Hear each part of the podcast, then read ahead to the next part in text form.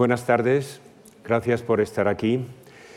Estoy encantado, me siento muy honrado de eh, actuar como telonero de una artista, de una intérprete a la que admiro muchísimo, que es Elizabeth Leonskaya, y estoy muy agradecido a la Fundación Juan Marc y a Miguel Ángel Marín, especialmente por haberme invitado a hacer este, este papel. Vamos a hablar, para introducir el concierto, de un encuentro histórico el de nuestros dos grandes protagonistas, Kandinsky y Schoenberg. Y vamos a empezar hablando precisamente de un concierto, de un concierto como el de hoy. El 2 de enero de 1911, Kandinsky y su amigo Franz Marc asisten a un concierto monográfico de la obra de Arnold Schoenberg en el Hotel de las Cuatro Estaciones de Múnich, que era entonces y es todavía hoy el hotel más importante de, Múnich, el mejor hotel de Múnich. El concierto tiene lugar en esta sala, que no es una sala de conciertos al uso, no tiene hileras de butacas, sino es una amplia sala polivalente con pista de baile y que en esta fotografía de 1899 está dispuesta para un banquete.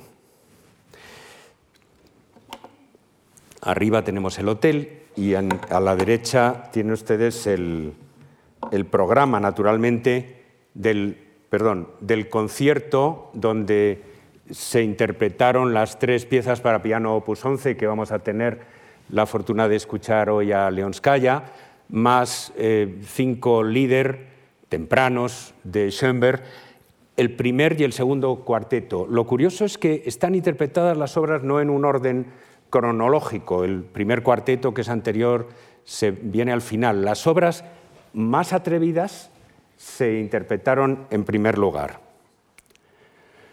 Los intérpretes eh, fueron la soprano Marigutel Schoder, una, una soprano todoterreno que era capaz de hacer lo mismo Mozart que Richard Strauss y hacía mucha música contemporánea, el famoso cuarteto Rosé y eh, Marietta Berndorf, que había interpretado ya varias piezas de, por ejemplo, los ciclos, George Lieder de, Schoenberg, em, y a la que el propio Schoenberg retrata en esta faceta suya de pintor, bueno, algo más que amateur, y de la que vamos a hablar eh, dentro de poco. Lo que impresionó más a Franz Marc y a Kandinsky, al parecer, de este concierto fueron precisamente las tres piezas para piano opus 11 que vamos a escuchar, entre otras muchas cosas, hoy. Y estas son, esto es lo que produjo Kandinsky a partir de ese concierto, de esa velada, lo que le inspiró la velada. Dos apuntes y un cuadro famoso, la impresión 3 concierto. El, primero de ellos, el primero de los apuntes, la sala de conciertos parece más, más que una sala de conciertos, un salón, porque la gente está agrupada en torno al piano, de pie, sentados, charlando, ¿no? Es eh, una impresión algo extraña. Eh, además, no coincide con el aspecto que tenía la sala eh, históricamente. O sea que es como si Kandinsky hubiera fabulado un poco el escenario. El segundo boceto, que no ven del todo porque tenemos el piano aquí, pero es muy oportuno porque tenemos tres pianos en la pantalla y un piano real delante. El, piano es el protagonista, de nuevo en el segundo boceto, y se ve al público, las cabezas del público asoman delante del piano, o sea que aunque es un boceto más abstracto, está más ajustado a la situación real del concierto. En el cuadro final tenemos esa misma disposición. Se, reconoce, perdón, eh, la forma de el piano, la pianista, aquí. Eh, se supone que estas figuras son el grupo del cuarteto Rosé y la soprano, y delante los espectadores. El, piano ha sido sintetizado como una mancha negra, muy típica de ciertas obras de Kandinsky, pero lo más eh, impresionante y lo más original y lo más abstracto de la obra es el modo en que el, amarillo, la gran mancha amarilla que se desborda y se extiende, desplaza al piano hacia arriba, digamos, y invade literalmente el espacio del público. Ustedes eh, saben que Kandinsky escribió una obra de la que vamos a hablar brevemente luego, que se llamaba precisamente El sonido amarillo, Der gelbe Klang. Y para él es como si el amarillo estuviera particularmente asociado al sonido, y al sonido en esta capacidad que tiene el sonido de salir de su espacio, invadir el espacio del espectador y envolver al público. ¿no? Entonces, eh, ese efecto lo ha plasmado muy, muy gráficamente eh, Kandinsky en su, en su imagen. Em, después del concierto, Franz Marc escribió a su amigo, el pintor Macke, em, ¿puedes imaginar una música en la que la tonalidad quede completamente suspendida? Mientras escuchaba esta música, que permite a cada tono existir por sí mismo, una suerte de lienzo en blanco entre las manchas de color, pensaba continuamente en la gran composición de Kandinsky, se refiere a la gran composición 2, que vamos a ver proyectada más tarde, que tampoco deja rastro de tonalidad. Lo que Marc plantea ya implícitamente es el paralelismo, la analogía entre la suspensión de la tonalidad en la obra del Schoenberg de este momento y la suspensión de la representación mimética, o sea, el salto, el paso a la abstracción en la pintura de, Kandinsky. A raíz del concierto, Kandinsky escribe una carta a Schoenberg, a quien no conoce personalmente, una carta apasionada, una carta incluso arrebatada y pronto se intercambiarán sus fotografías en testimonio de admiración mutua con las correspondientes dedicatorias. La de Kandinsky no la he traído, la de la fotografía de Schoenberg, en el marco de la foto, dice, estimado señor Kandinsky, me libero en tonos, en notas, por fin de una obligación que me hubiera gustado cumplir hace mucho tiempo, 12 de diciembre de 1911. Y las notas son una cita del cuarto movimiento del segundo cuarteto que se había interpretado precisamente en el concierto del 2 de enero. Ese cuarteto en el que se considera que en el, cuarto movimiento eh, se produce el salto a la, pura ausencia de tonalidad. Un, un, cuarto movimiento con soprano basado en un poema de Stefan George. Con la primera carta, Kandinsky le envía a Schoenberg, a modo de presentación de sí mismo, una, serie de reproducciones de sus pinturas que el pobre Schoenberg no puede apreciar mucho porque están en blanco y negro. Y le dice, claro, la, eficacia de la pintura de Kandinsky, y más en esta época, depende sobre todo del color, y le envía también un portfolio de grabados en madera eh, elaborados tres años antes, 1908-9. Em, los grabados en madera tienen muchísima importancia en esta época para Kandinsky. Han sido como la, proa, la vanguardia de su avance hacia una nueva concepción de la pintura, o sea que es, muy significativo que le envíe estas obras. Tienen un contenido legendario, romántico, eh, a tono con la sensibilidad simbolista y decadente, que tampoco tiene por qué ser extraña a, Schoenberg. En la primera carta que Kandinsky le envía a Schoenberg, ya anuncia lo que va a ser la clave de su encuentro, de ese encuentro estelar, de ese encuentro histórico, eh, la idea central que va a presidir las relaciones entre los dos creadores. Bueno, en esa primera carta Kandinsky empieza diciendo con un gran entusiasmo que ha encontrado en la música de Schoenberg lo que él mismo buscaba en la pintura, nada menos. Y explica enseguida que contra la tendencia constructiva que domina en ese momento en el arte, él está pensando en el cubismo en gran medida, él busca, Kandinsky, busca la armonía por la vía de lo antigeométrico y lo antilógico. está en plena eh, irrupción expresionista, naturalmente. El 24 de enero, en una respuesta de Schoenberg, coincide con él, le da la razón en casi todo. Y le dice que él cree que el arte, él, Schoenberg, cree que el arte pertenece al inconsciente. Uno debe expresarse, dice, casi grita Schoenberg, y debe expresar no el gusto propio, no el origen de uno, no la inteligencia de uno, el conocimiento o la habilidad, ninguna característica adquirida, sino todo lo que es innato, instintivo. Ninguno de los dos, ni Kandinsky ni Schoenberg, con este compromiso radical por, lo antilógico, por el instinto, por em, el inconsciente, como dice Schoenberg, se imagina que más adelante, una década más tarde, los dos coincidirán en un giro hacia el cálculo geométrico y la racionalidad. Kandinsky con su pintura de la época de la Bauhaus y Schoenberg con la imposición del método llamado dodecafónico, con el método eh, serial.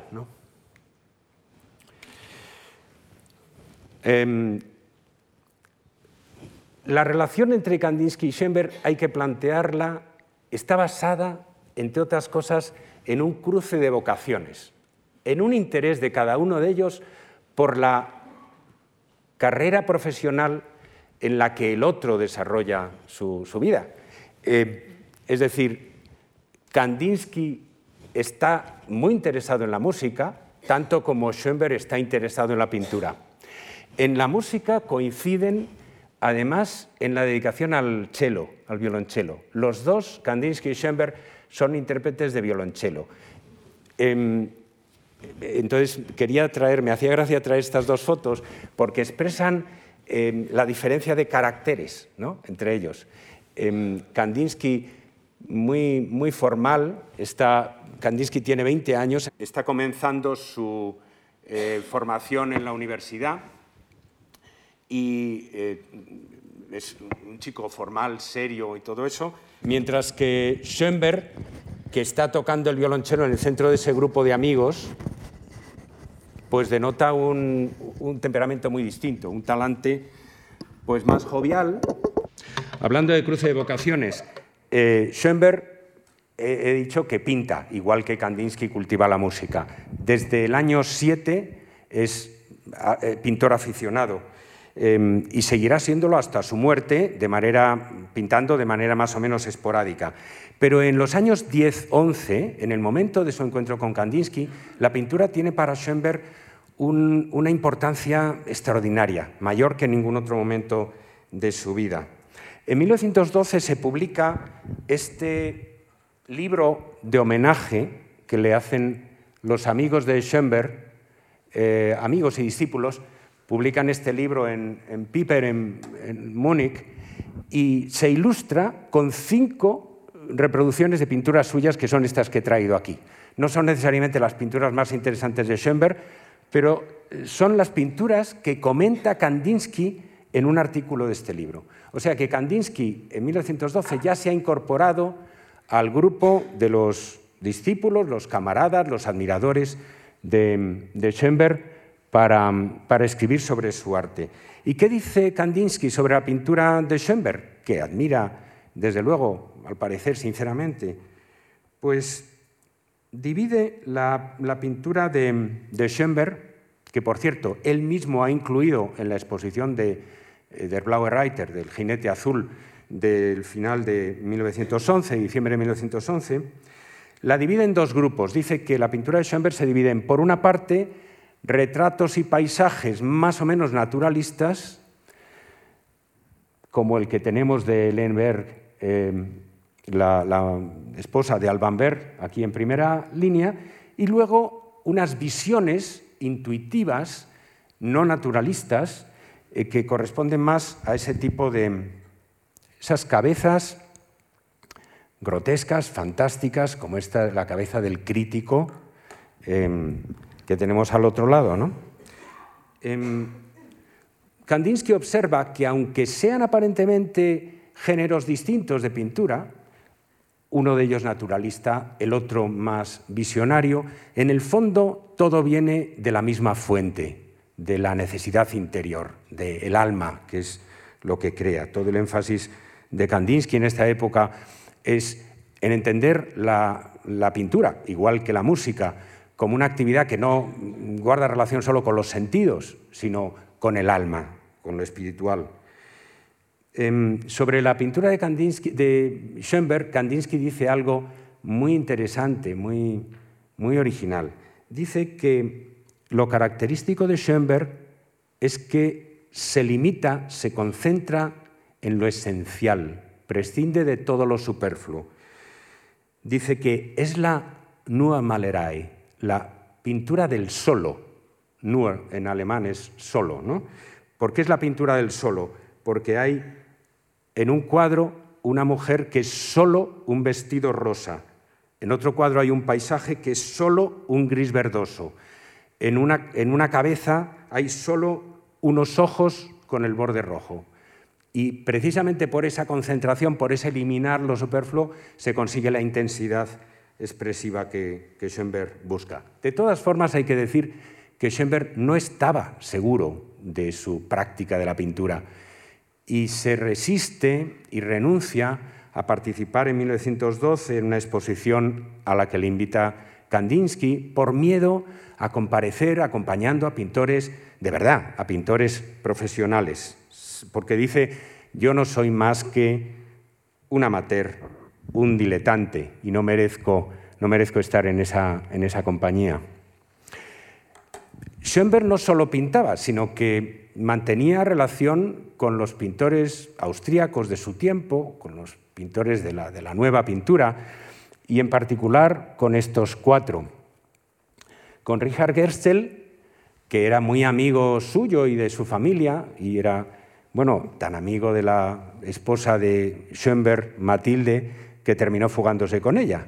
Y dio lugar a una situación terriblemente trágica, Tuvo que intervenir Anton Webern para convencer a Matilde de que no abandonara a sus dos hijos y de que volviera al seno de la familia. Y Matilde efectivamente volvió y entonces el pobre Gerstel se suicidó. O sea que todo un, drama a la altura de cualquier tragedia expresionista. Los otros son Max Oppenheimer y los dos representantes más radicales del expresionismo vienés, ¿no? Egon Schiele y Oscar, Kokoska. Con Kokoska en particular, eh, Schoenberg mantendrá una larga relación de complicidad, no solo en lo pictórico, sino también en lo literario. Los dramas de Kokoska influyeron mucho en la propia escritura literaria de, de. Cuando en la correspondencia entre Kandinsky y Schoenberg de vez en cuando, Schoenberg juzga a Kandinsky también, juzga la pintura de Kandinsky. Por ejemplo, este paisaje romántico le gustaba particularmente, le gustó particularmente cuando lo vio expuesto, un paisaje nevado de montaña con tres jinetes. Está todavía en, el borde de lo figurativo, entre lo figurativo y lo abstracto, y una especie de abeto en primer término. ¿no?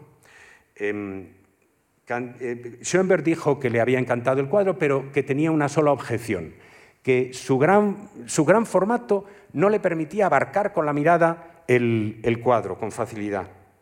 Y Kandinsky le contestó que lo hacía deliberadamente para que la gente tuviera que pararse, para que el espectador tuviera que pararse, detenerse a mirar el cuadro y no lo, no lo mirase demasiado rápido.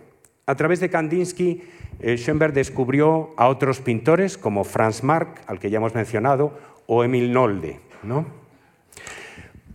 Para, el, para el almanaque del jinete azul, no solo, en el almanaque del jinete azul no solo se reprodujeron eh, dos pinturas de Schoenberg, sino que Kandinsky sobre todo quiso que Schoenberg aportara una obra musical. Y Schoenberg compuso una obra musical exprofeso para presentar la partitura en el almanaque, que es este Hersgewechse, basado en un poema de Maurice Metterlink, por cierto, un poeta, el poeta belga, al que tanto Kandinsky como Schoenberg adoraban, que se podía traducir por vegetación del, corazón. En estos días del final de 1911, em, en diciembre de 1911, vieron la luz los dos grandes tratados teóricos de los dos artistas, de Schoenberg, su Harmoniae, su eh, teoría de la armonía, y sobre lo espiritual en el arte de Kandinsky. Los artistas se dedicaron los libros, los intercambiaron. Kandinsky tuvo bastantes problemas para entender la parte técnica de la teoría de la armonía de Schoenberg, cosa que pudo hacer más o menos con la ayuda de un amigo suyo músico, Thomas von Harman. Y Schoenberg elogió los puntos de vista de, Kandinsky y le contó que estaba de acuerdo en, casi todo, entre otras cosas porque Kandinsky, que hacía un repaso de la historia de la música reciente, presentaba la historia de la música desde el final del siglo XIX como la sucesión Wagner, Debussy, Scriabin y el gran Schoenberg, la culminación de ese, desarrollo, y hacía un, un tremendo elogio de Schoenberg. La paradoja de estos tratados es que los dos artistas en aquel momento descreían en realidad el papel de la teoría en la creación y rechazaban la influencia de todo cálculo racional en la creación em, para defender el inconsciente, como lo hacía Schoenberg, o la llamada necesidad interior, como lo hacía Kandinsky. Vamos a hablar brevemente de una idea que toma prestada Kandinsky de la estética de Schoenberg y que la desarrolla a su manera en su propia teoría de la composición pictórica. Es la idea del contrapunto. Kandinsky, en la época de la Bauhaus, diseñó este cuestionario que sometía a sus alumnos para que estableciera una correspondencia entre los colores primarios y las figuras geométricas eh, planas elementales, el triángulo, el cuadrado y el círculo.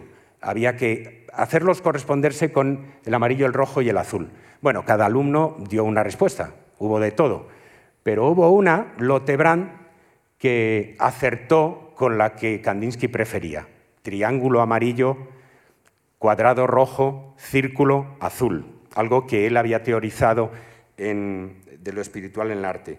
Y le puso debajo, le dice simplemente, eh, emocionalmente la más adecuada para mí. O sea, le ha dicho a la alumna, has acertado de, pleno, ¿no? Ahora, esta correspondencia entre colores y figuras geométricas nos podría hacer suponer que lo que Kandinsky busca es simplemente el unísono, el refuerzo de los colores con, con el dibujo geométrico y viceversa. Y no es así. Lo que a Kandinsky le interesa, sobre todo, es el contraste. En lo espiritual, en el arte, él dice que em, funcionando esto como funciona y teniendo cada color primario los efectos emocionales que tiene, lo ideal es que el pintor rompa de vez en cuando con las correspondencias para crear contrastes expresivos. Por ejemplo, dice, eh, imagínese un cuadro que se llama Súbito dolor y que representa a una mujer que ha recibido una carta diciendo que su marido ha fallecido. Eh, para romper la atmósfera melancólica del cuadro, estaría bien pintar el vestido de la mujer de un rojo intenso. ¿eh? Toda la estética de Kandinsky aprende de la lección del contrapunto, de las voces independientes que a veces se enfrentan en disonancias, de la polifonía schoenbergiana, independiente a veces de las, reglas de la armonía convencional, aprende a cultivar toda una estética del contraste como camino hacia la armonía. Entre Kandinsky y Schoenberg hay sobre todo al final un ideal al que estaban como abocados necesariamente, que es el ideal de la reunión de las artes. Y los dos lo, culminan en sendas obras, El sonido amarillo de Kandinsky y La mano feliz de Schoenberg, que están elaboradas más o menos en la misma época y que em, seguramente no hubo influencia directa, pero que se confirman la una a la otra. Eh, no hay tiempo aquí para detenerme, para detenerme en ellas, pero las dos son obras que ponen en juego a la vez la música, el color y el movimiento en escena con, unos, con un guion textual muy abstracto, muy poco figurativo. La,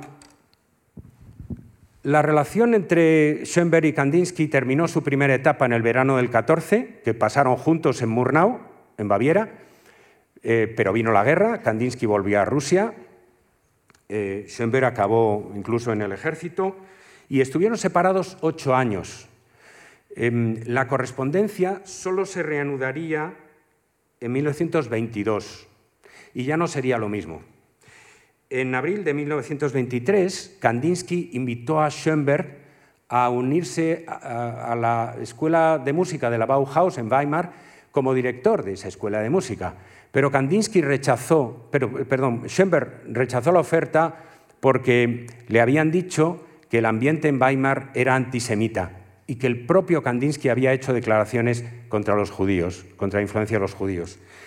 Aquello condujo a un intercambio de cartas muy áspero, muy violento, en el que eh, Kandinsky después diría que habían sido, Schoenberg había sido injusto con él, que había sido inducido por Alma Mahler, por la, la murmuración de Alma Mahler, a creer cosas que no eran verdad. Pero en el propio intercambio de cartas, Kandinsky le dice a Schoenberg algo tremendo, que es, yo le rechazo a usted como judío, aunque le acepto con los brazos abiertos como ser humano. Y es más, nosotros dos em, como superhombres o como aspirando a, a, la superhumanidad. En un juego que es perfectamente compatible con el antisemitismo, que es el de decir, bueno, la masa de los judíos es terrible, pero yo tengo un amigo judío admirable, ¿no? O hay un gran creador judío admirable que es una excepción. Ese tratamiento afectó profundamente a, Schoenberg, eh, lo condenó, le, contestó a Kandinsky con una carta que era una confesión muy desgarrada y así terminó por un tiempo la amistad que solo se repararía en 1927. En esta imagen que es de abril del 23, en esta pintura de abril del 23, y ya termino, se suele ver eh, la expresión de la ruptura.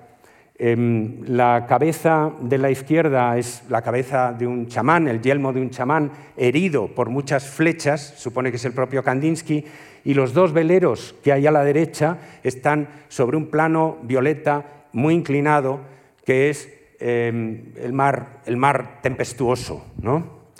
Eh, los dos amigos, no obstante, eh, y a pesar de que las cosas no volverían a ser iguales, se reencontraron en el verano de 1927, en este marco campestre idílico, y conocieron un último momento de, felicidad juntos, de vocación, de lo que su gran, su gran relación creativa y personal había sido. Muchísimas gracias.